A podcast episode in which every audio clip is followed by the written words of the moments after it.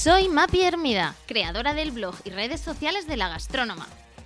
Directora de comunicación de día y periodista de noche, os doy la bienvenida a mi podcast. Un espacio donde periódicamente compartiré mesa para dos con personas que me inspiran y de las que aprendo cada día. ¡Comenzamos! Hola a todos, hoy tengo con nosotros a una persona muy muy especial en este nuevo capítulo de, del podcast, Javier Urra. Si alguien sabe de comportamiento humano desde nuestra edad más temprana, este es Javier. Por eso me ha parecido tremendamente interesante invitarle hoy a este espacio y le doy enormemente las gracias eh, por su generosidad en dedicarme una hora de su tarde de lunes, en la que por cierto hay partido de la selección española. Y Javier, pues has preferido pasarla conmigo. Buenas, buenas tardes, Javier. Encantado, encantado de estar contigo. Para mí es un momento muy agradable, te agradezco muchísimo la entrevista. Sé que España va a empate a uno y también es bonito ¿no? hacer una entrevista y al acabar saber qué ha hecho España. Eh, al final, aunque yo lo escuche, no voy a meter gol, espero que las respuestas sean del mismo nivel que las preguntas. A veces las preguntas MAPI son más inteligentes que las respuestas. Muchas gracias, eh, Javier. Sin duda eh, te lo agradezco porque, porque sé que además es, es tarde y, doblemente ese agradecimiento. Eres doctor en psicología, doctor en ciencias de la salud, profesor en pedagogía terapéutica, psicólogo en excedencia voluntaria de la Fiscalía del Tribunal Superior de Justicia y los Juzgados de Menores de Madrid, embajador de la Asociación Iberoamericana de Psicología Jurídica, profesor en varias universidades, académico de número de la Academia de Psicología de España, escritor con tertulio en medios de comunicación en los cuales siempre te sigo y además fuiste ese primer defensor del menor en la Comunidad de Madrid. Bueno, yo mm, de verdad no, no me daría para, para presentarte el tiempo de este podcast, pero sí que me encantaría que me contases de qué título de todos te sientes más satisfecho y si hay algo que me he dejado y quieras reforzar. Bueno, yo creo que no te has dejado nada que sea trascendente. Soy padre, soy abuelo, eh, soy muy amigo de los amigos, eh, soy una persona que valoro muchísimo el tiempo. Tengo 63 años, eh, dos infartos de miocardio, seis estén en el corazón. Soy muy apasionado de la vida y no busco al final de la vida el decir, ¿fue feliz o no? Primero, estoy muy feliz, por ejemplo, ahora con MAPI, con las personas que nos sigan. Eh, pero le pido a la vida lo que la vida puede dar. Si me planteo qué puedo dar yo a la vida, eh, soy un hombre que he sido responsable desde que tenía 18 años y ya llevé a campamentos a niños de educación especial. Eh, y de lo que más orgulloso me siento, sin duda, porque marcó mi vida, es ser el primer defensor del menor de la Comunidad de Madrid. Trabajé cinco años, trabajé 20 horas al día, sábados y domingos, y para que la gente me conozca, si, si me lo volvieran a ofrecer y supiera, como sabía que iba a tener un infarto, nada más acabar, y supiera que iba a morir, eh, no lo dudaría, diría que sí. Por lo tanto, soy una persona que cabe calificar como un estúpido, que es una posibilidad, o como una persona muy generosa, muy comprometida. Eh, no lo sabría muy bien. Mira, ahora vengo de la reunión con la fundación que pusimos en marcha hace 20 años, Fundación Pequeño Deseo, de la que soy patrono. Eh, en el momento que dejé de ser defensor del menor, 2001, empezamos a crearla y llevamos 20 años. Llevamos 5.550 pequeños deseos con niños con cáncer, con niños que a veces sufren, que a veces mueren. Y no es que les consigamos un pequeño deseo, que es un viaje a un país o nadar con delfines o conocer personalmente a alguien muy reconocido, sino que los estudios que hemos realizado eh, con Carmelo Vázquez, etcétera, de la Complutense, es que a los niños les sirve como de salvavidas cuando vuelve el dolor. Por lo tanto, conseguimos cosas. ¿Cuál es, MAPI, la buena noticia? La buena noticia es que nosotros tenemos empresas y gente que nos ayuda económicamente desde hace 20 años, con una condición. Jamás diremos quiénes nos ayudan. Y la gente lo hace. Por lo tanto, ¿Qué se puede aprender de eso? ¿Y qué aprende Javier Urra, que ha toda la vida con psicópatas y con violadores? Eh, que hay muchísima gente buena, muy buena, y yo que soy patrono de UNICEF, pues lo puedo confirmar. Por lo tanto, yo creo que la vida es un lujo. Eh, no tengo nada claro que morir eh, vaya detrás de haber nacido, no lo tengo nada claro. Pero me parece que hay que pensar, hay que reflexionar, pero sobre todo hay que hacer. Javier, eh, veía tu bibliografía, más de 60 libros, te he escuchado varias entrevistas, he leído mucho sobre ti, sé que te levantas a las 5 de, la mañana, escribes, lees. Em, eh, he estado revisando los últimos libros que has publicado y en tres, cuatro meses veo que has sacado dos o tres libros al mercado, o sea, me parece impresionante. ¿Cómo es eh, Javier en su vida personal? ¿De dónde sacas el tiempo? ¿Cómo te organizas? Me encantaría que nos ilumines y los ilustres un poco para aquellos que también nos gusta aprovechar mucho nuestro tiempo. Bueno, yo soy un tipo muy normal, muy sencillo, muy austero, no necesito grandes cosas. Eh, ahora, por ejemplo, en casa tenemos obras. Entonces mi mujer, que es una mujer luchadora, se ha quedado allí con los obreros, con el fontanero, con el... Y yo ahora mismo estoy hablando con Mapi desde un hotel, del Hotel Claridge, eh, que está muy cerca de mi casa. Y aquí llevo cinco semanas. Alguien me dijo, hombre, se te caerá encima. Nada, no se me cae encima en absoluto. Pero yo soy una persona que viajo dos o tres veces por semana a distintas ciudades de España o de fuera. Cuando ha habido confinamiento, nada, me he quedado escribiendo. Por eso he escrito tanto. Eh, y en la pandemia. Es decir, yo no termino de entender a la gente que se aburre eh, con la posibilidad que hay de mirar a las estrellas, de escuchar música, de escribir algo o de hablar con alguien de un tema interesante o, eh, o de disfrutar del aburrimiento, pero no de quejarse del aburrimiento. ¿no? Y me parece que el ser humano, en fin, eh, Cervantes escribió el Quijote, parece ser que privado de libertad. yo me levanto, como muy bien has dicho, Mapi, a las 5 de la mañana, me pongo a escribir, pero lo hago con una ilusión absoluta. yo no conozco una mañana de mi vida que me haya levantado molesto, enfadado, quejoso. Eso no ha pasado. no, yo me levanto, tal, oye, pues tengo que hacer, pues tengo que, que, corregir este libro, pues tengo que escribir, o lo que me disfruto más, tengo que leer para aprender. Llega a las siete y media, a las ocho, me ducho, me arreglo y tal, y me voy a mi trabajo. Tenemos un centro que se llama Recurra Ginso, de chicos que tienen problemas con sus padres, o sí mismo, o anorexia, o son obsesivos compulsivos, o tienen trastornos de personalidad o tienen pensamientos inusitados y extraños.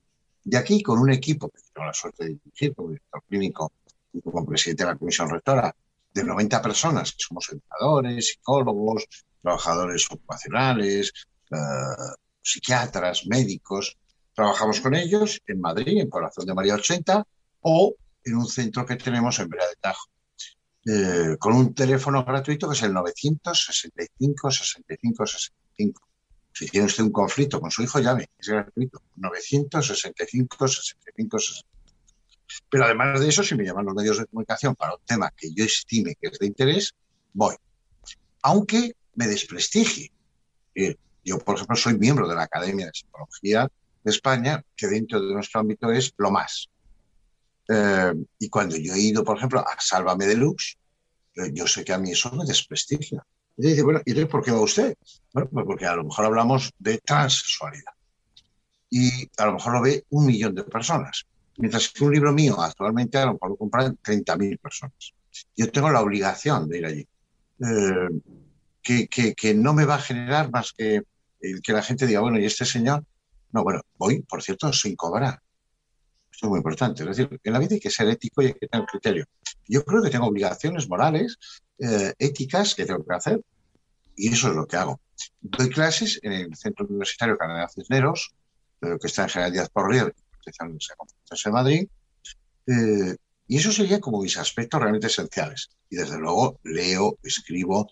Estoy escribiendo ahora MAPI, no lo sabe nadie, te lo voy a decir a ti, sobre ser humano, ser espiritual que es distinto a ser religioso. No, yo creo que el ser humano es un ser biológico, psicológico, social, cultural y espiritual. Luego ya que sea religioso o no, bueno, eso va a depender de cada uno. Bueno, creo que por ejemplo ese es un libro que hoy en día la gente no, no, no, le va a ser muy atractivo, pero creo que sí le es necesario. Por lo tanto, estoy en, en ello. Y por lo tanto es una persona muy ilusionada, muy ilusionante. Y eso sí, no me dejo robar el tiempo. Pero yo eh, la gente que es quejicosa, pero que no tiene razón para quejarse, le dedico poco tiempo. Eh, la gente que habla de banalidades y luego otro secreto, Mapi. Eh, yo voy mucho a la televisión, pero no veo la televisión. Ahora tres décadas que no veo ni un solo programa de televisión, ni uno. y por lo tanto, eso te da mucho tiempo a leer, a escribir, pero sobre todo a contactar con gente. Cuando a mí una chica encantadora, eh, que se llama Mapi. Me dice, oye, te haría una entrevista, yo sé del tema de gastronomía, digo, exactamente qué tendré yo que hablar con él. Pues que escribí recetas para compartir. Felicidad. Bueno, Javier, aquí, aquí lo tengo, lo compré, lo he leído y ahora hablaremos de él, de tu libro Recetas para compartir felicidad. Y, bueno, pues tú ahí sabes que, que hay un prologuista magnífico, eh, de un restaurante estupendo de San Sebastián, que es Pedro Subijana, y el restaurante es Aquelar. Pero yo, cocinar, cocinar, creo que sé hacer una tortilla francesa, bien, bien, y una ensalada que te invito, estupendas. Y a partir de ahí, ¿qué sabes? Nada.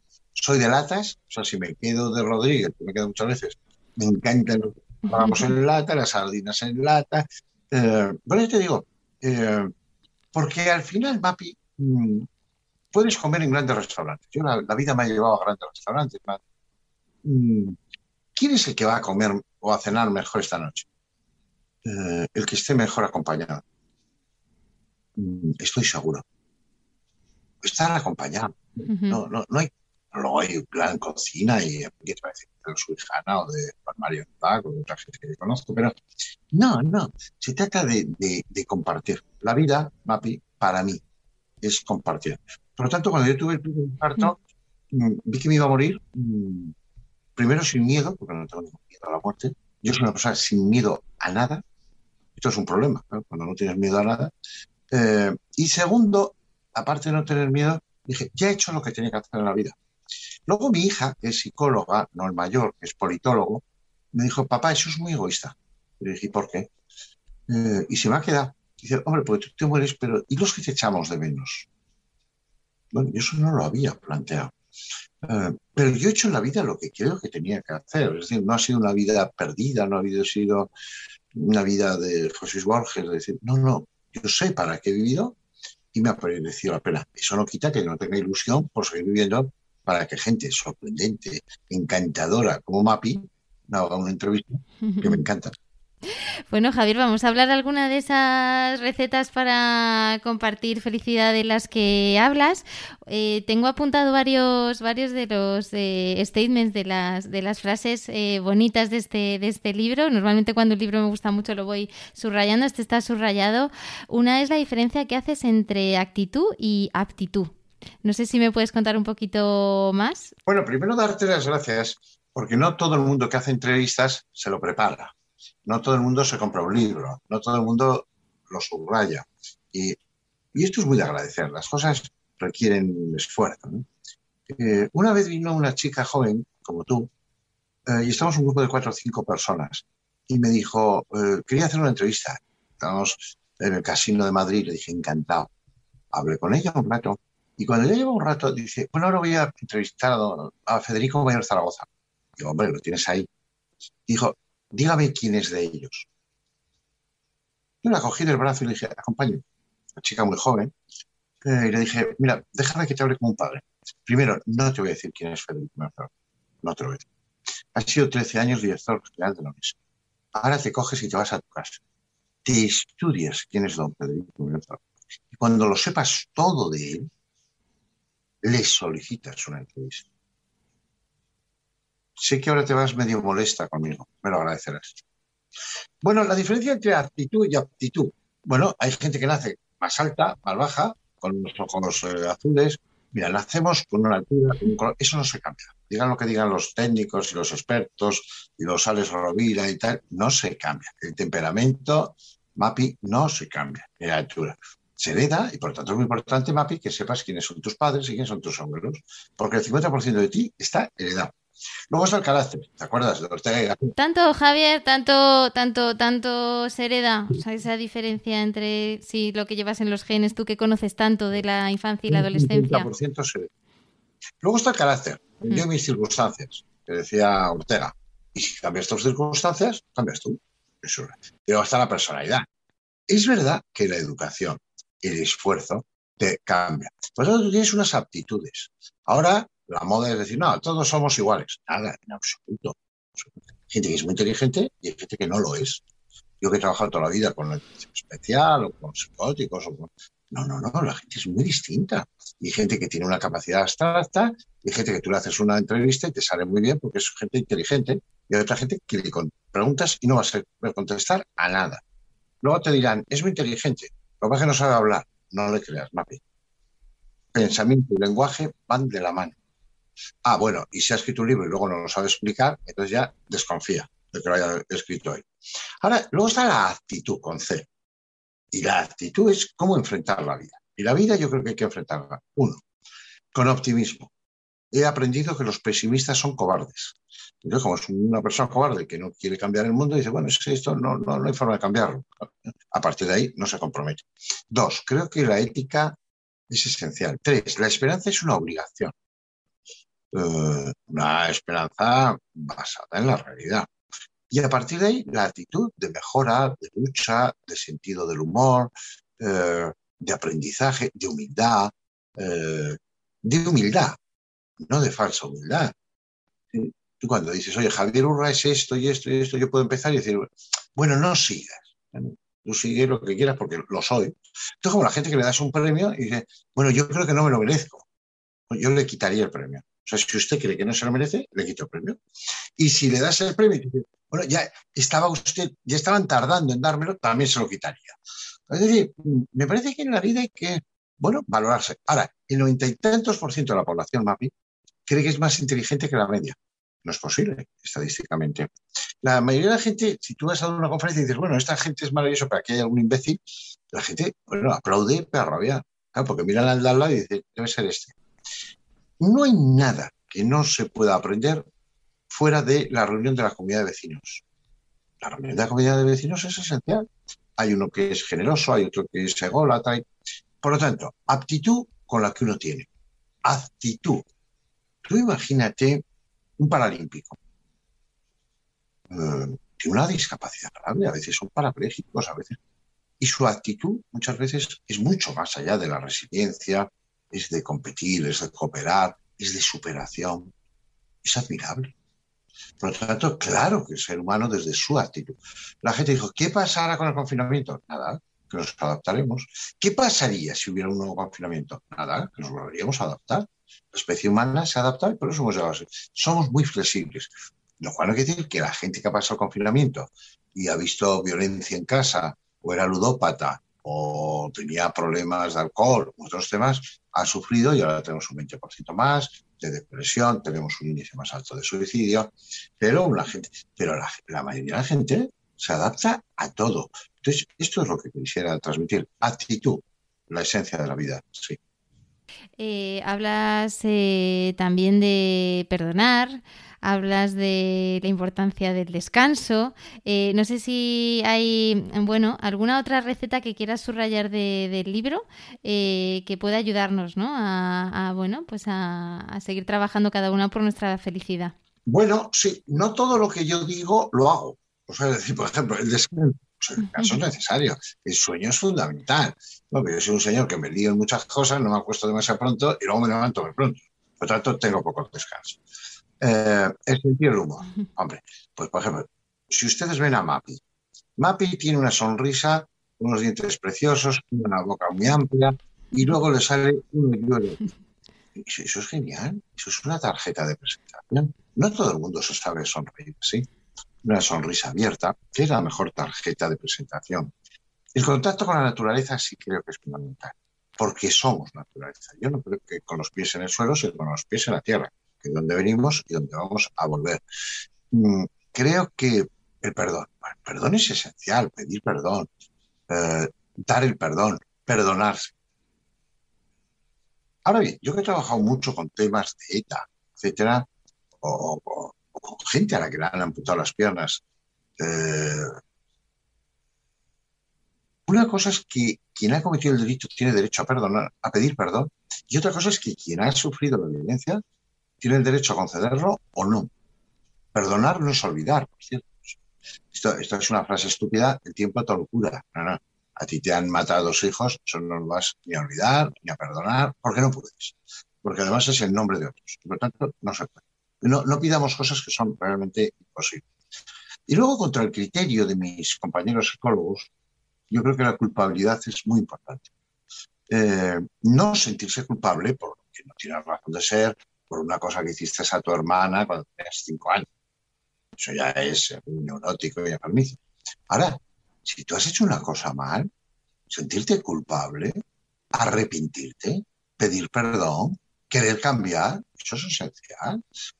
Mm, y eso se le quiere, eh, se le quiere privar. Mira, yo eh, solo he tenido un problema en mi vida laboral y he sido el presidente de la Comisión Rectora de los Psicólogos de España.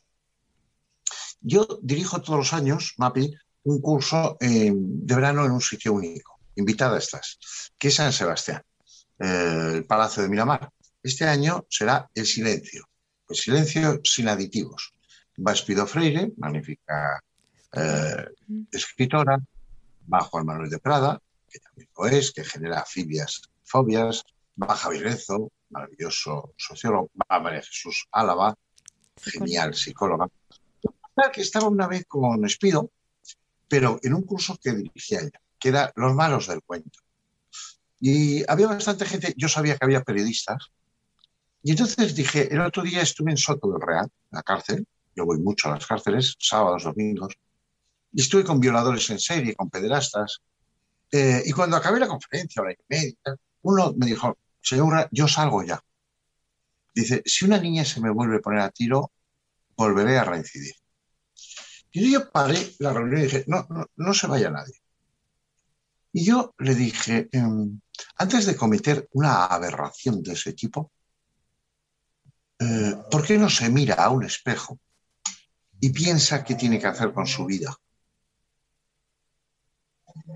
Salí y a los diez minutos me llamó mi hijo desde Alemania. Me dijo, oye, ¿qué has dicho, papá? Se ha liado, que la noticia está en Alemania. Bueno, y generó un gran debate en la psicología. Eh, no nos podemos quedar en la epidermis. Yo soy una persona que creo en la rehabilitación, he participado en la ley orgánica de responsabilidad penal del menor 5.2000, pero también creo que hay gente que no quiere cambiar, hay gente que quiere ser mala y lo es. Y por lo tanto, la sociedad tiene que saber que no tenemos defensa, que los psiquiatras, que los psicólogos clínicos, los psicólogos forenses como yo, no sabemos qué hacer. Y por lo tanto, que la prisión permanente revisable, en lo cual me esforcé mucho, debe de existir. Por lo tanto, eh, yo, MAPI, creo que tenemos que ponerle ingenuidad, ilusión, ternura a la vida, pero que también tenemos que proteger a los que realmente son inocentes. Y a veces en la vida hay que ser duros, hay que ser tasativos, hay que sancionar. Mm. Hemos eh, pasado una época compleja. Muchos de nosotros, además, hemos vivido pérdidas de seres queridos. En, tu caso también, Javier, y te traslado mi pésame porque sé que perdiste también a tu madre durante, este periodo complejo de pandemia. Y precisamente quería hablar de esto, ¿no? del duelo, del duelo que está pasando mucha gente. En este caso, no es porque alguien haya hecho el mal, sino porque, bueno, pues eh, han dejado a seres mm, queridos por, por el camino. Y me encantaría tener unos consejos tuyos, Javier, para esas personas que ahora mismo pues están sufriendo el dolor, ¿no? Y que quizá pues no han podido acompañar a sus seres queridos en, el momento en el que en el que fallecieron, pues que no han podido despedirse de una forma eh, lógica y con sentido común y que bueno, pues que tus palabras seguro que les van a reconfortar. Bueno, es verdad, yo perdí a mi madre, aunque mi madre estaba ya un poco perdida porque llevaba ocho años con una Alzheimer en una residencia de los Nogales.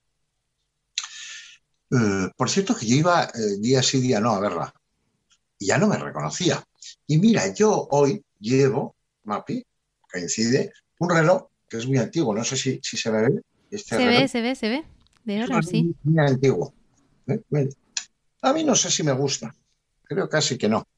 Eh, pero lo llevaba porque mi, padre, mi madre lo miraba porque ese era el reloj de mi padre. Y yo lo llevaba.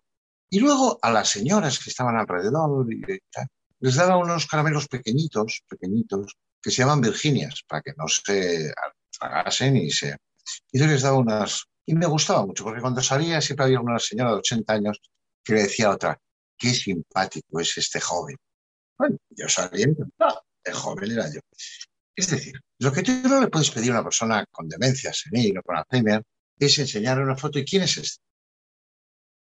Es tu marido, pero no lo reconoces, pero vamos a ver, pero es que es su ya, pero es que además voy y la cuido y tal, me insulta. Claro, porque está enferma. Usted no le diría a una persona que le han amputado una pierna, corra, que es lo que hacen con los depresivos. Eh, anímese. Usted sabe lo que está diciendo. Por lo tanto, bueno, yo ya me fui despidiendo.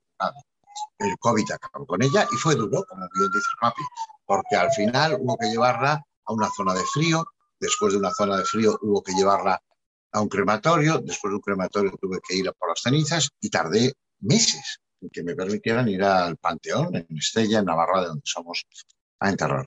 Ahora bien, ¿qué hice yo? Que no digo que yo sepa lo que hay que hacer, pero lo que yo hice es llamar a todos por teléfono y hablar con sus hermanos para que pudieran hablar, para que se pudieran quejar de la situación, para que pudieran llorar.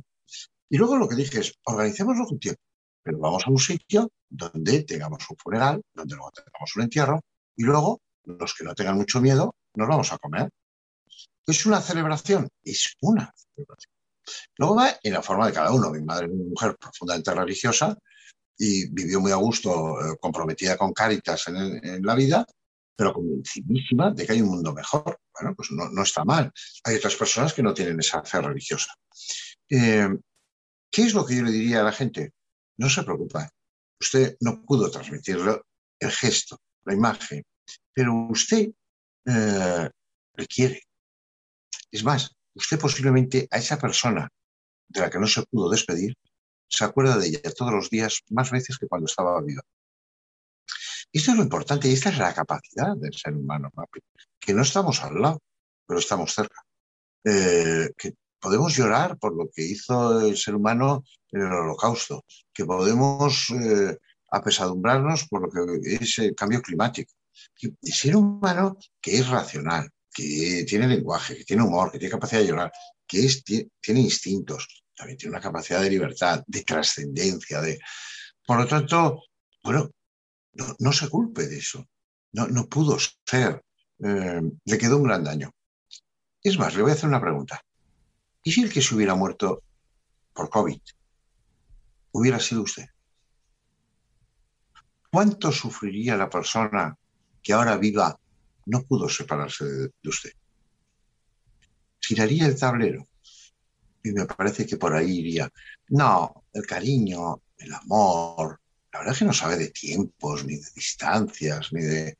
Es mucho más profundo. Por eso me preocupa que los niños con 8, con 10 años estén viendo ahora pornografía a veces muy violenta y confundan, Mapi, lo que es el amor eh, con lo que es el sexo. Que, por cierto, estupendo el sexo. Pero el amor es dar a fondo perdido. El amor, que es mucho más que querer. A mí están los libros antiguos. Todo eso es que quiero. Son las amares. Y desde luego no poseer. ¿Cómo va usted a poseer a su hijo? ¿Cómo va a poseer usted a su mujer? Y eso nos lleva a hechos dramáticos como el de Tomás Jimeno en Tenerife o el de... Eh, desde un equívoco central. Yo soy una de las 52 personas expertas eh, del Pacto de Estado contra la Violencia de Género, está en el Congreso de los Diputados, está en el Senado, hay muchísimo por hacer. Por lo tanto, ponerle ganas a la vida, eh, discriminar qué es lo que hay que hacer y enseñarle a la sociedad a hacerlo y no quedarse en ese tipo de programas de televisión hoy eh, que critican todo a su madre, a su hija, a su ex, que no digo yo que no se deban de emitir, que tengo mis dudas, pero bueno, en un Estado de Derecho la libertad de expresión, pero sí que decía la ciudadanía, no lo consuma. Te decía la sociedad, no consuma cocaína, no coja un coche conduciendo, ah, sea ético, no esté usted todo el día de putas, ah, pague Hacienda lo que le corresponde, porque es que si no, es difícil tener autoritas, es difícil tener protestas, es difícil poder transmitir. Yo, Mapi, me encuentro con que yo voy por la calle eh, y muchísima gente me saluda y mayoritariamente la gente habla bien, pero no deja de lurra. Eso tiene importancia relativa. Hombre, a mí me gusta, pero es muy relativa. No, es de la figura del defensor del es de un libro que leyeron y les parece interesante, es del contenido. Yo tengo la suerte de trabajar en esto. Si fuera conductor del autobús, pues posiblemente me felicitaría a alguien porque ve que llevo bien el autobús, pero no más. Por tanto, eso también te obliga a estar en la vida haciendo las cosas bien y que si he quedado a cierta hora con Mapi, yo tengo que estar a cierta hora, aunque sea que llegue corriendo, corriendo como llega ahora. Hablabas eh, precisamente ¿no? del sentimiento del deber, eh, una de las características que fortalecen el carácter, y, esto hila con, con el título de, tu libro, Fortalecer tu carácter. Creo que es el último, no sé, no sé si en, estos, en estas horas en el que he buscado tu bibliografía tienes otro nuevo, pero, pero creo que es el último. Em, qué importante, ¿no? Esa, esa, ese sentimiento ¿no? del deber y esa responsabilidad que tenemos que tener cada uno con nuestro día a día. Pues sí, porque al final, eh, mira, tenemos, te hablaba antes y te has quedado muy impresionada con el 50% del temperamento, de la genética, del ADN, de, pues tenemos, eh, pero luego eh, tenemos un entorno, luego, pero tenemos un grado de libertad mayor del que la gente cree. Yo he trabajado, como has dicho tú, 32 años en la Fiscalía del Tribunal Superior de Justicia. Y he visto a gente que ha robado, que ha violado, que ha matado, que ha mayoritariamente la gente hace lo que quiere hacer, ni tiene un trastorno mental transitorio, ni tiene un miedo insuperable, eh, ni está bajo los, bueno, a lo mejor está bajo los efectos de la droga, pero porque la ha tomado para darse valor, para hacer exactamente lo que quiere hacer. Por lo tanto, la gente es muchísimo más libre, más libre de lo que dice. Lo que pasa es que asumir la libertad es asumir responsabilidad. Y esto es realmente importante. Por eso la mayoría de la gente no le gusta liderar, le gusta la responsabilidad. Eh, yo tengo mi trabajo, tengo mi sueldo, el viernes me olvido y retomo el lunes. Está genial. Claro, cuando tienes 100 personas profesionales y nóminas y tal, eh, bueno, tienes otra responsabilidad. Pero es importante, ¿no? Generar, es importante crear. Bueno, eh, la vida, la vida que, que, tiene un tiempo, la vida que tiene una limitación, la vida que no es justa. Eh, la vida que, tú has nacido en España y tienes 84 años de esperanza de vida. Si hubieras nacido en África, tendrías la mitad de esperanza de vida. Por lo tanto, eh, cómo nos planteamos las cosas me parece importante. También me parece, Mapi, que la gente eh, se sorprende. Oye, ¿cómo un hombre ha podido hacer esto? Porque odia. ¿Cómo? Que odia. Ha generado del amor que tenía su mujer a doña Beatriz por odio hacia los hijos de doña Beatriz, que eran sus hijos, ya no lo son. O sea, ya los vive como un arma arrojadiza. Pero hombre, eso, no, no. Pero eso es inhumano. No, no, no, no, no, no. Eso es humano. No hay ningún animal que haga eso. Eso solo lo puede hacer un ser humano que también es capaz de tirarse al mar a salvar a una persona que no conoce de nada y jugarse la vida. El ser humano es capaz de lo mejor y de lo peor. A veces la misma persona en el mismo día. Por lo tanto, tenemos que conocer al ser humano en sus características. Que la maldad existe, que el odio existe, que la generosidad existe, que el altruismo existe, yo en UNICEF no he visto ni una sola persona que haya dejado de pagar cada mes a UNICEF. No lo he visto. Lo que sí he visto es gente que si daba 100 eh, euros al mes, daba 10. Ya saca una conclusión. El que da 10, cuando antes daba 100, se lo está quitando de comer. No es una forma de hablar. Es que se ha quedado un día sin comer. Seguro. Ahora, ¿qué me parece a mí? Más feliz estará no ha comido y sin embargo se lo ha dado a quien no puede comer. ¿Qué dice? Bueno, pues la bondad me parece excelente. Te lo decía antes, el sentido del humor, la creatividad. Eh, España, por ejemplo, tiene problemas gravísimos, no tenemos niños. Hemos hecho una sociedad donde a los jóvenes les cuesta generar autonomía, tener una vivienda, generar una pareja, eh, tener un puesto de trabajo que les garantice un futuro. No tenemos niños. Un país que además no quiere que vengan más que gente de, ciertas características y de, Iberoamérica, no del norte de África. Eh, somos incongruentes. Eh, yo tengo 63 años, Mapi, yo voy más hacia jubilado, aunque yo me moriré, seguro, pero no me jubilaré, seguro también. Eh, yo veo a los yo tengo derecho a bueno, vamos a ver, esto de que tiene usted derecho, ¿usted, ¿usted cuánto ha aportado a lo largo de su vida? Porque a lo mejor usted ha aportado poquísimo. Entonces yo tengo derecho, yo exijo, yo, bueno, yo ocupo una vivienda porque no tengo otra. Bueno, bueno, bueno, bueno.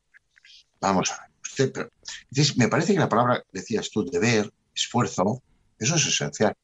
Mira, yo tengo una anécdota, Mapi, que te va a hacer sacar una sonrisa. Soy profesor de la Policía Nacional. Y hace un tiempo y hace unos años estoy dando en Carabanchel, a la Policía Nacional, una conferencia a comisarios de policía. Cuando llego ya media hora, veo a un señor, venga a mascar chicle. Y le dije, no estará comiendo chicle. Me gustó mucho. Se lo trago. No, Mapi, no. Yo soy un tipo simpatiquísimo.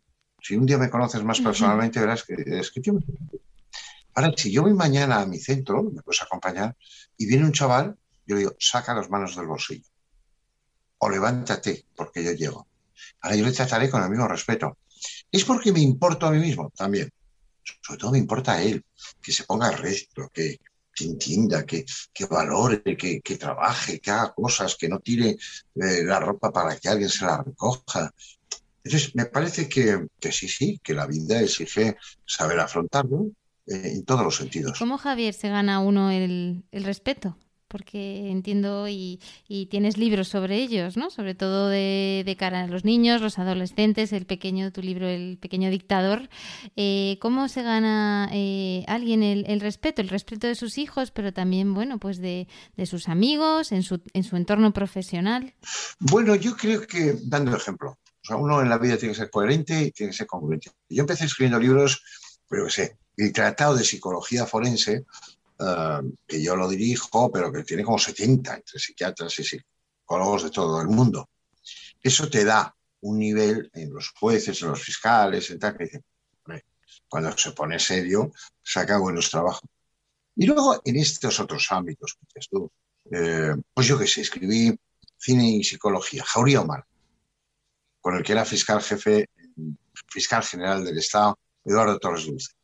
Bueno, pues eso es son cosas que van quedando, van dejando cosas. Y en cuanto a la educación, pues hombre, te ven en la radio, te ven en la televisión, te ves en estos podcasts que hace Mapi, y entonces dices, oye, pues es un señor que no dice nada asombroso, que no descubre nada que no sepamos, pero sí que lo explica con claridad, eh, que lo sabe definir.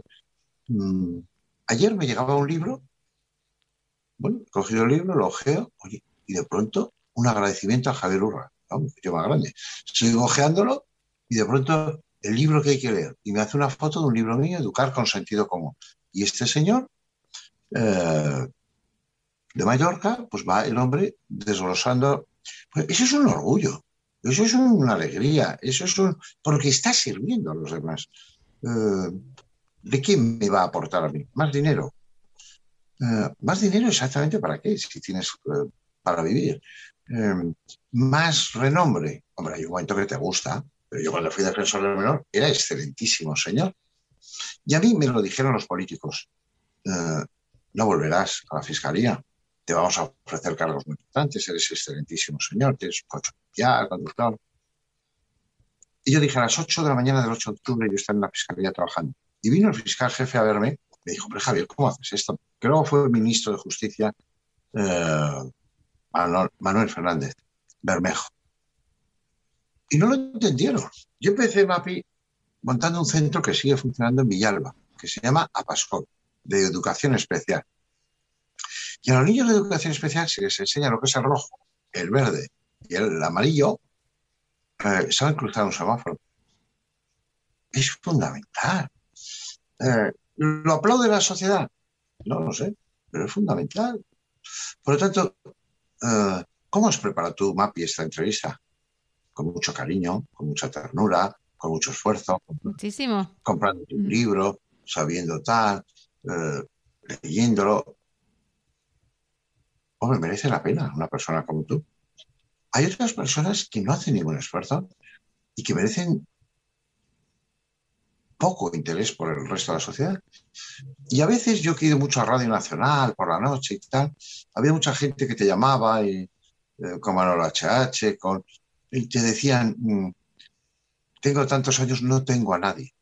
Claro, la pregunta que te haces es, uno, puede ser que han muerto todos sus familiares por edad, pero también, ¿qué ha aportado usted a la sociedad para que nadie tenga capacidad para hacer una llamada? ¿Qué, qué, qué da usted a los demás? Me parece que es esencial no tanto mirarse al yo, sino mirar al tú. A mí eso me parece que es esencial. Hay un tema, Javier, eh, que me gustaría abordar en esta conversación. Me parece especialmente interesante tu visión sobre, sobre el conflicto, el conflicto también, bueno, pues con, los hijos, eh, eh, con la familia, hermanos, con la pareja, en, el mundo profesional, ¿no? Muchas veces con tus compañeros de trabajo, con los que pasas muchas horas del día. y cómo abordar el conflicto cómo superarlo, qué herramientas utilizar para, gestionarlo cuando realmente tú no eres esa persona que lo genera, sino que puedes estar rodeándonos siempre de, personas eh, que te aportan y complementan. Bueno, yo creo que el conflicto es parte de la vida. ¿eh? Decía Woody Allen, me gustaría ser cualquier otro. Es decir, que es que convivir con uno mismo ya es cansino, ¿no? Vivir con la pareja, bueno, yo daría un mensaje clarísimo. Yo llevo 42 años casado, que corra al aire, ¿eh? que corra al aire de vez en cuando, que cada uno, es decir, se nace solo, se muere solo y en el medio te cae una locura de, pero, lo cual no es que no tengas amor, ¿eh? pero, pero, pero sé solo. Ah, con los hijos pasa igual, es un lujo, es un cariño con los nietos, pero a veces son agotadores, pero bueno, y no tiene un conflicto porque ese ser humano a veces quiere estar solo. Y a veces quiere estar con los demás y ser escuchado o escuchar o compartir o celebrar. Eh, pero a veces cuando coge un avión y se va a Chile, dice, oye, ojalá no me toque nadie en un avión, voy solito con mi libro y paz. Bueno, el juego del conflicto. Luego tienes en el trabajo y en otros lugares, dices, bueno, hay conflictos porque hay intereses. A veces uno coopera, pero a veces uno compite contra otro. Yo me presenté a las oposiciones del Ministerio de Justicia, éramos 1.700 y pico, y había cuatro plazas. Y yo pensé, qué difícil lo tienen todos eh, para conseguir tres plazas, entre tantos. Porque yo dije, una es mía. Pero claro, ahí tú no le vas a pasar los apuntes a nadie. Compites. O sea, esta teoría de que es todo cooperar. Y en el trabajo a veces pasa, y hay, o tú trabajas en una zona de una empresa y otro tiene otro, y hay opiniones distintas. Y uno tiene que, cumplir la función de, de, jefe y otro no. Luego tienes la persona que es profundamente tóxica. O porque calumnia, o porque va malmetiendo, o, porque es eh, absolutamente victimista, porque es muy quejicoso. Bueno, yo creo que hay que ser asertivo y decirle, mira, no, por ahí no. Eh, pues entonces está, pues entonces dejo de hablarte, oye, encantado. Encantado. no, pues no, tenemos por qué convivir, ni, tomar nada juntos, ni, ¿no? pero, pero, pero no, no, no malmetas, ¿no? Eh, no, no intentes hundir la vida, ¿no? No intentes demostrarme que todo es negativo, porque además tú tampoco te dejas ayudar. Por lo tanto, ese tipo de persona o ese cuñado que todo el mundo le deja hacer, porque joder, ya sabes qué carácter tiene. Es que como le digamos algo, a ver si va y la lía. Sí, sí, que la líe. Pero que la líe hoy. Porque si no, lo va a liar dentro de seis meses, un año, dos años, y vamos a tener que estar aguantando de toda la vida hasta que la líe. No, no, no, la liamos hoy y se acabó. Por lo tanto, mm, el mundo es muy amplio, es muy, muy grande, es muy... Tenemos que educarnos. También el conflicto de pareja, papi. Y a veces una pareja, pues oye, pues las cosas no van bien y van a romper, pero vete a un mediador, vete a alguien para llegar a una separación de mutuo acuerdo. No malmitas contra la persona a la que has querido. No hagas una guerra de legitimidad con tus hijos. Pues todo eso hay que educarse y, y ser lo más agradable, lo más sensato eh, con las personas. Yo, te digo, yo eh, no me gusta perder el tiempo. Llevo cinco semanas en este hotel y yo cuando entro y el señor que está en el, hotel, en la recepción, o la señorita que está, yo ya paro, ya hablo, y comentamos eh, y su vida, porque están al servicio de todos, en un trabajo que todo es exigencias, que todo son dificultades, que, que todo el mundo le llama para decir, oye, pues se ha estropeado la persiana, qué sé. O sea, entonces, también, ¿cómo lo ven? También es su psicología del cliente, del que exige, del que bueno, me parece que, la vida es preciosa, que la gente en general también lo es. Luego, pues hay que unirse con gente que es sana, gente que te aporte, gente que sea de temas muy distintos. Es decir, yo, puse con otros compañeros en marcha en el Café Gijón, que estás invitada, en el año 92, eh, Justicia y Utopía, una redundancia, en el Café Gijón. Bueno, pues, pues este jueves va José Echauri, que hablará sobre eh, tratamiento de violadores sexuales en las prisiones. Bueno, pues entonces va a enseñarnos muchas cosas y vamos a aprender muchas cosas. Eso es un lujo, pero eso es un lujo. Bueno, yo creo que eso es eh, la suerte de la vida. Hablábamos del conflicto, cuando ese conflicto pasa a ser violencia, em, ¿cómo, ¿cómo, impacta ¿no? la personalidad, la, la violencia? ¿Cómo, ¿Cómo, también, en cierta medida, evitarla si es que hay algo que podamos hacer eh, aquellos que podamos estar sometidos a cierta violencia. ¿Qué recomendaciones tienes tú, Javier? Bueno, yo creo que la violencia es inadmisible. Uh, ni entre iguales, ni de padres a hijos, ni de hijos a padres, violencia parental. Hay un tema que sí quisiera destacar porque la gente se le escapa y es que a veces dices, bueno, esta mujer tiene un puesto de trabajo, eh, no tiene hijos, es muy inteligente y sigue, sin embargo, con su pareja que le violenta. Violencia que puede ser verbal, emocional, económica, física. ¿Qué le lleva a eso? Yo sé que le dice, joder, a veces que le va la marcha. Es un poco masoquista. No, no, no. Eso en psicología está muy bien estudiado. Se llama indefensión aprendida. Que es un poco lo que diríamos más vulgarmente luz de gas. Una persona que te quiere, que, que te pide perdón, que se arrodilla, que se apasiona, que vuelve a empezar. No, la violencia va siempre increciendo. O sea, es decir, alguien que te ha perdido el respeto, o alguien, por ejemplo, que una mujer le dice zorra, eh, perra, se acabó. Se acabó, hay que coger la puerta y irse, pero en ese minuto, ¿eh? no, no en el minuto siguiente, en ese. Porque te ha deshumanizado. A partir de ahí el riesgo consciente o inconsciente es altísimo. Por lo tanto, mm, la violencia es inadmisible y que decir en otros ámbitos de trabajo, escolar o de otro tipo. Bien distinta la sanción. Es decir, yo, si un chaval de los nuestros hace algo que creemos que está mal, lo sancionamos y le decimos actualización. Tres horas sin salir, la puerta está abierta. ¿Y qué he de hacer? Nada, hacer lo que quieras. Te vas en la cama, lees, escribes, pero sobre todo reflexiones. Porque has hecho algo que está muy mal. Eh, ¿Qué busca esta sanción? ¿El castigo como tal? No. La reflexión, el cambio, la modificación cognitiva, que mejores. Si ese chaval cuando sale le dices, ¿qué te ha parecido? Joder, tres horas ahí perdidas, coño. ¿Te lo has merecido? Y los chicos, y yo llevo 10 años, y más de 900 chicos que han estado con nosotros 11 meses seguidos, 11 meses seguidos, 900 chicos, todavía no ha habido un chaval que me haya dicho, no era justo. No, otros me han dicho, hombre, sí, es justo, pero joder, es una pesadez. Ya, ya. Pero es que eso es lo que supone el cambio de hábitos que son negativos, etcétera. Por lo tanto, no, no, la violencia hay que aborrecerla, no es solución de nada, eh, genera mucho dolor, mucho miedo eh, y a veces equivocamente mucha culpabilidad. Mm, cuando una niña, primordialmente, o un niño, sufre mm, abusos sexuales de un padrastro, de un abuelo, etc., eh, tiene miedo, no sabe si la denuncia va a servir, no sabe si lo que le están haciendo está mal, no sabe si se lo merece. Eh, y por lo tanto genera ahí sí una culpabilidad que, que no ha lugar. Por lo tanto, sí, sí, la violencia realmente es terrible. Violencia física, violencia emocional, violencia psíquica.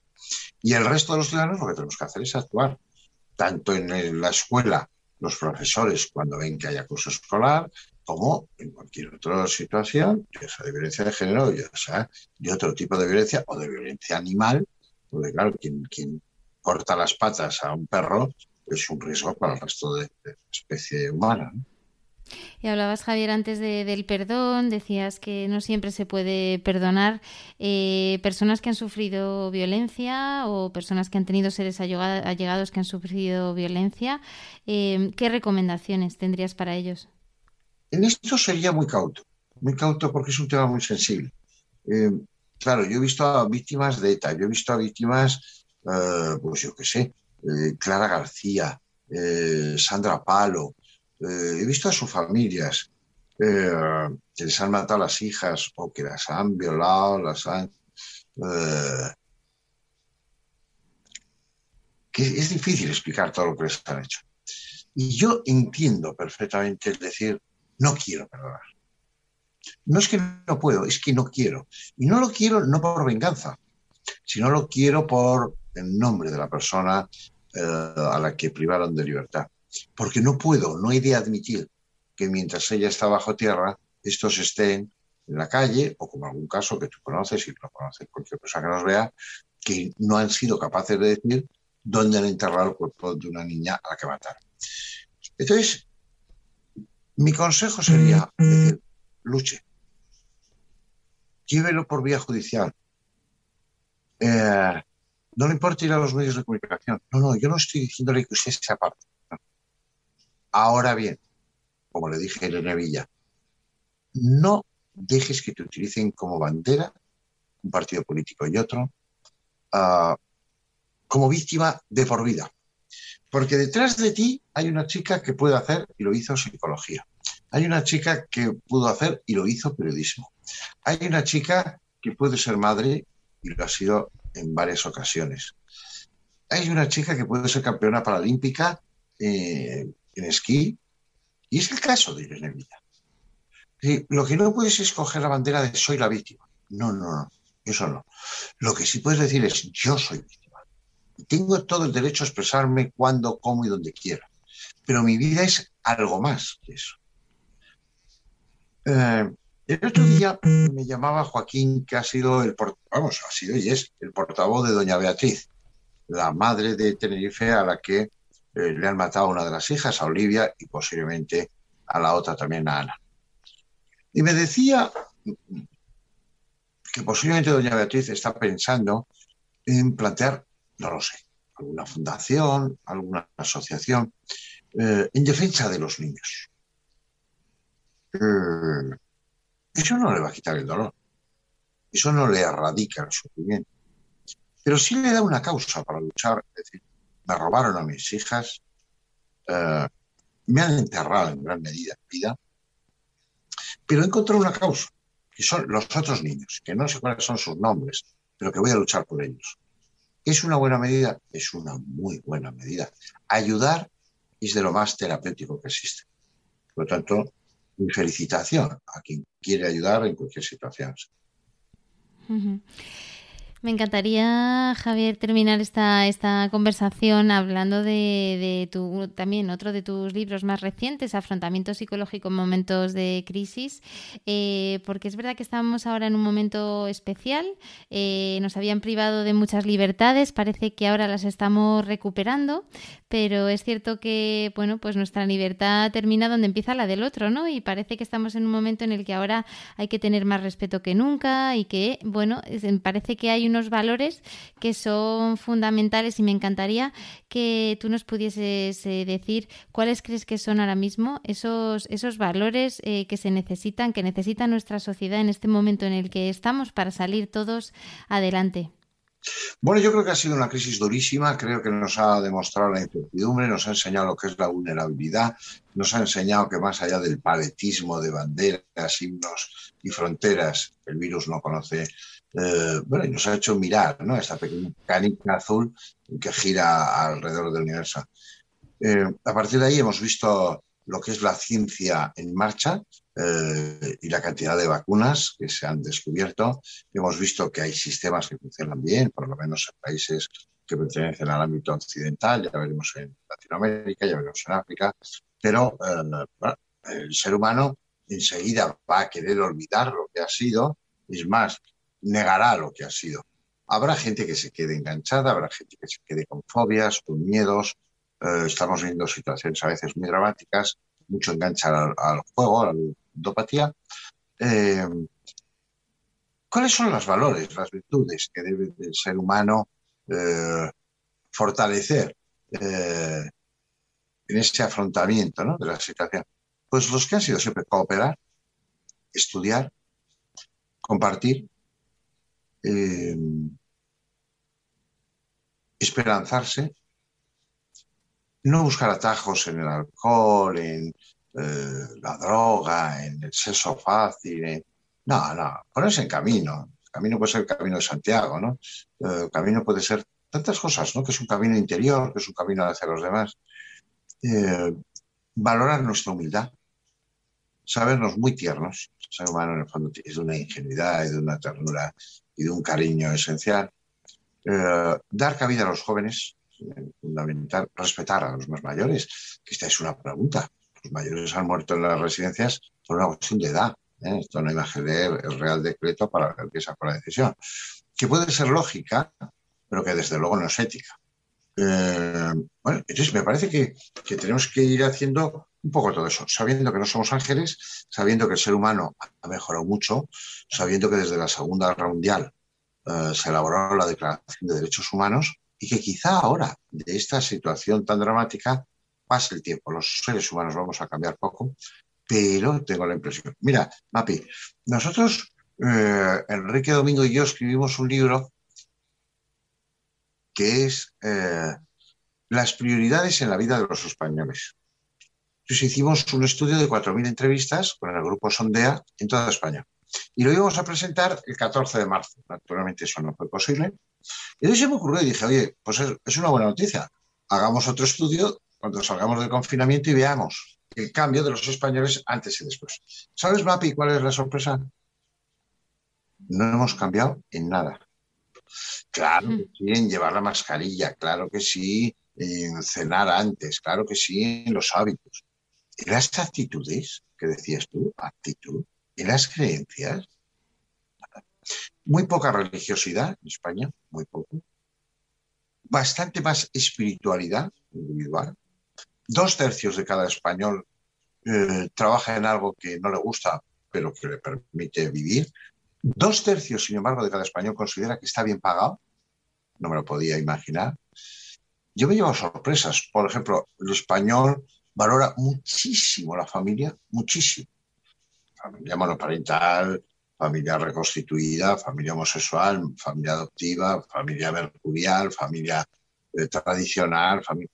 Y sin embargo, valora como la mitad la amistad. Yo pensaba que íbamos a estar a la par en absoluto. Pero además, da igual el estudio antes que después eh, del confinamiento.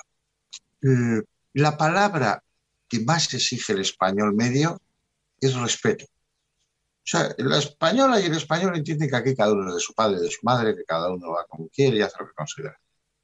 Pero que es necesario el respeto.